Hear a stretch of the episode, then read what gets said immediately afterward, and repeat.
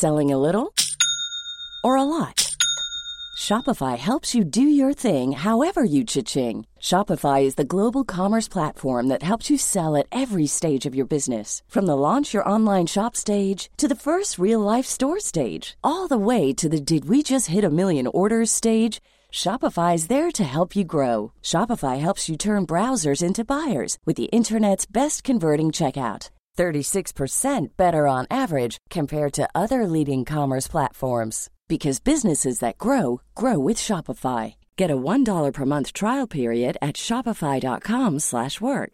shopify.com/work. Hey, I'm Ryan Reynolds. Recently, I asked Mint Mobile's legal team if big wireless companies are allowed to raise prices due to inflation. They said yes. And then when I asked if raising prices technically violates those onerous 2-year contracts, they said, "What the f*** are you talking about? You insane Hollywood ass."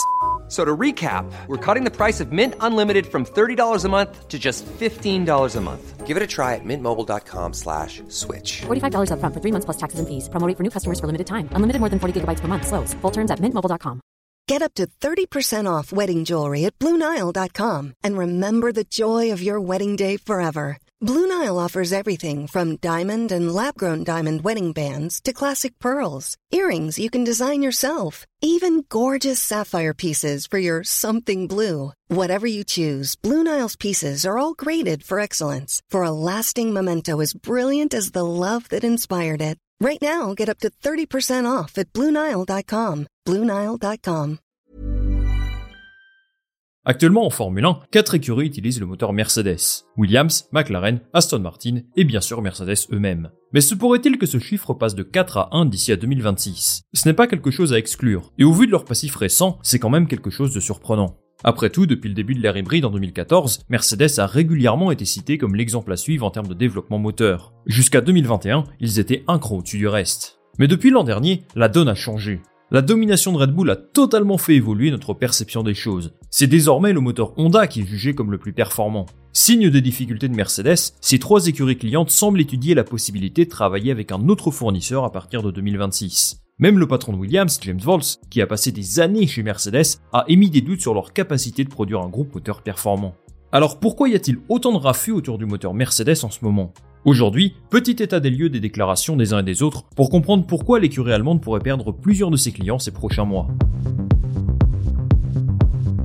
Avant toute chose, il me semble important de rappeler le règlement en vigueur en ce qui concerne les moteurs, et ce que s'apprête à vivre les écuries de F1 ces prochains mois? Actuellement, les groupes moteurs en Formule 1 sont gelés jusqu'en 2025. Cela signifie qu'aucune amélioration ne peut être apportée. On autorise seulement le changement de pièces dans le cas où elles sont cassées bien sûr, et quelques évolutions qui visent à améliorer la fiabilité et aussi la sécurité du pilote. Jusqu'en 2025, les écuries vont utiliser le même modèle de moteur turbo-hybride, qui est composé d'éléments dont vous avez sans doute déjà entendu parler. Un moteur thermique ICE, un système électrique de récupération d'énergie, le RS, MGUH, MGUK, bref, tout un tas de choses qui composent un moteur de Formule 1. Sauf qu'en 2026, c'est terminé. Adios les moteurs que vous connaissez, place à des groupes moteurs plus modernes et surtout plus respectueux de l'environnement. D'abord, la puissance électrique du moteur est renforcée. Elle passe de 120 à 350 kW, ce qui est une évolution conséquente. Ensuite, le MGUH disparaît et le carburant sera 100% durable. En clair, l'organisation du groupe moteur est totalement chamboulée.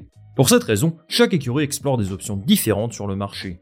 En 2026, il pourrait y avoir jusqu'à 6 constructeurs moteurs. Mercedes, Red Bull, Ford, Ferrari, Alpine, Audi et potentiellement Honda. Aujourd'hui, Mercedes souffre d'une mauvaise réputation. En 2022, beaucoup de ses clients se sont plaints du manque de puissance du moteur, même si ça a semblé se corriger au fur et à mesure de la saison. En 2023, je trouve que le moteur Mercedes n'est pas particulièrement en dessous des autres. Pourtant, tous expriment des doutes et personne n'est vraiment sûr de continuer leur relation avec Mercedes. À ce jeu-là, c'est McLaren dont on a entendu le plus parler, et c'est désormais du domaine public. Deux options semblent sur la table pour eux. D'abord, ils étudient la possibilité de travailler avec Red Bull à partir de 2026. Oui, avec Red Bull. Ça peut paraître étrange dit comme ça, mais y regarder de plus près, ça a du sens. Tout part d'une nouvelle que vous n'avez pas pu rater.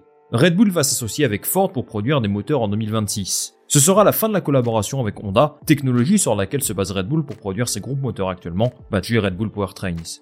Honda sera remplacé par Ford. C'est un partenariat marketing, dans le sens où le groupe Red Bull souhaite s'associer à une marque américaine, pour renforcer encore plus leur présence dans le nouvel Eldorado de la Formule 1. Vous commencez à connaître, se faire une place sur le marché américain, c'est le quotidien de toutes les écuries de F1. McLaren en particulier a une stratégie commerciale très tournée vers les États-Unis. Là où ça devient intéressant, c'est que ce sera également un partenariat technique, et c'est exactement pour cette raison que McLaren prend contact avec eux. Vous le savez, Ford est un géant de l'industrie automobile, et ils apporteront leur expertise dans plusieurs domaines de développement moteur qui seront absolument clés pour Red Bull. On pense surtout bien sûr à la technologie électrique, c'est quelque chose qu'ils maîtrisent particulièrement bien, ou en tout cas sur lequel ils vont travailler à 100% d'ici à 2026. Zach Brown s'est entretenu avec Christian Horner sur le sujet, et regardez ce que ce dernier nous en dit. Il est évident qu'en tant que fabricant de groupe moteur pour 2026, il est inévitable que des discussions aient lieu concernant la distribution de nos produits, et c'est tout à fait naturel que nous parlions avec des clients potentiels. Andrea Stella, le responsable de McLaren, a totalement assumé cette prise d'information auprès de Red Bull. Regardez ce qu'il dit. Nous avons un partenariat solide avec Mercedes, mais en même temps, nous regardons vers l'avenir. On veut comprendre ce qui est disponible dans le futur. Cela ne devrait pas être une trop grande surprise. McLaren évalue donc ses possibilités, mais pas sûr que Red Bull soit ouvert à l'idée. Selon Christian Horner, fournir des moteurs à ses concurrents n'est pas un business très lucratif, donc ça refroidit un petit peu la chose. Il reste alors deux solutions pour Zach Brown et son équipe. Rester avec Mercedes bien sûr, ou alors se tourner vers Honda, qui est inscrit sur la liste des constructeurs moteurs pour 2026. Alors vous avouerez que c'est une nouvelle assez surprenante, compte tenu qu'il souhaitait quitter la Formule 1 en 2021. Mais le fait que la F1 s'oriente de plus en plus vers l'électrification et a des objectifs de neutralité carbone élevés les a convaincus de s'inscrire comme fabricant de groupe moteur pour 2026.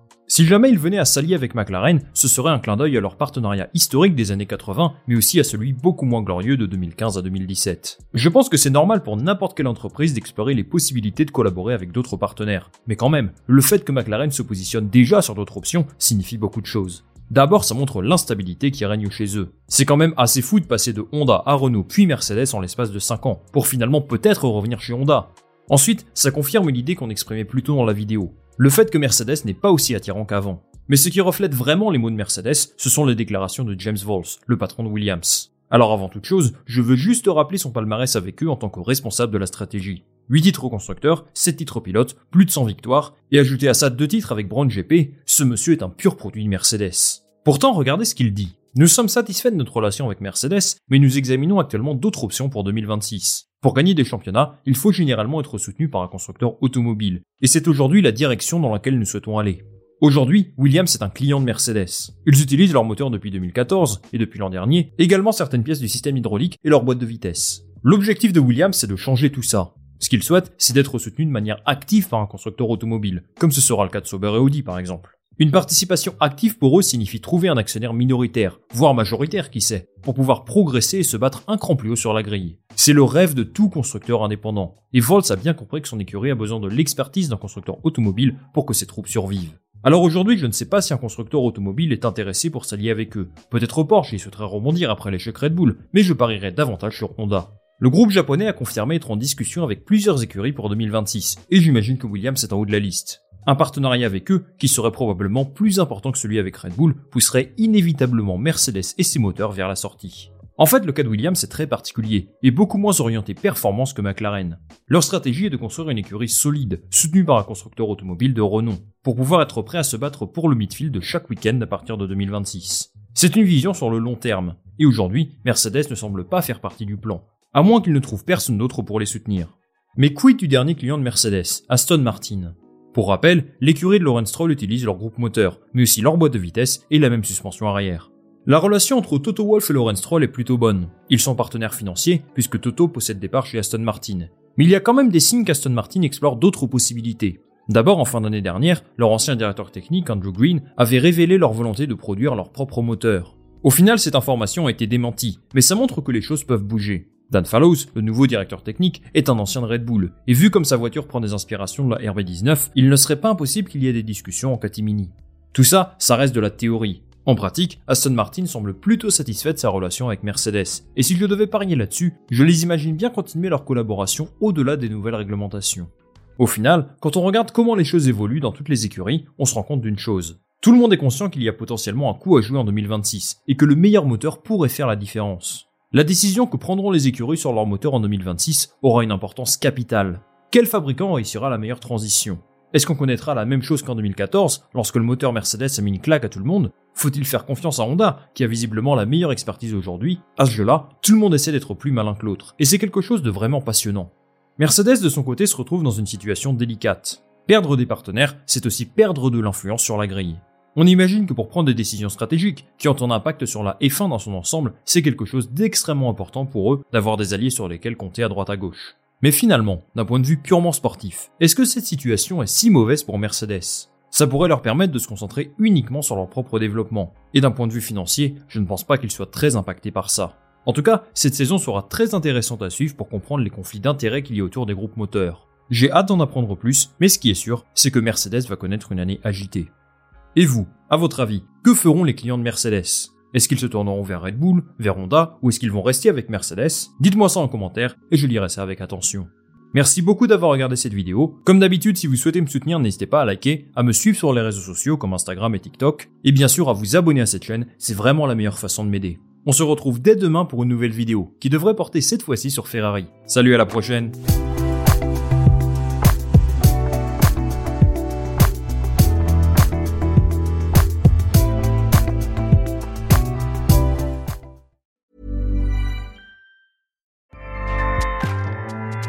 ACAST powers the world's best podcasts. Here's a show that we recommend. The Real Housewives is a guilty pleasure for most, but if you're looking to not feel guilty about that pleasure, tune in to Everything Iconic with me, Danny Pellegrino, where I break down all the messy moments and behind the scenes antics of Bravo's popular franchise. And on Everything Iconic, I also interview celebrity guests like Kelly Ripa, Kiki Palmer, Drew Barrymore, Cameron Diaz, and more about their guilty pleasures, their past work, and so much more. So if you're pop culture obsessed and find yourself watching way too much reality TV like me, tune in to Everything Iconic with Danny Pellegrino wherever you listen to podcasts. ACAST helps creators launch, grow, and monetize their podcasts everywhere. ACAST.com.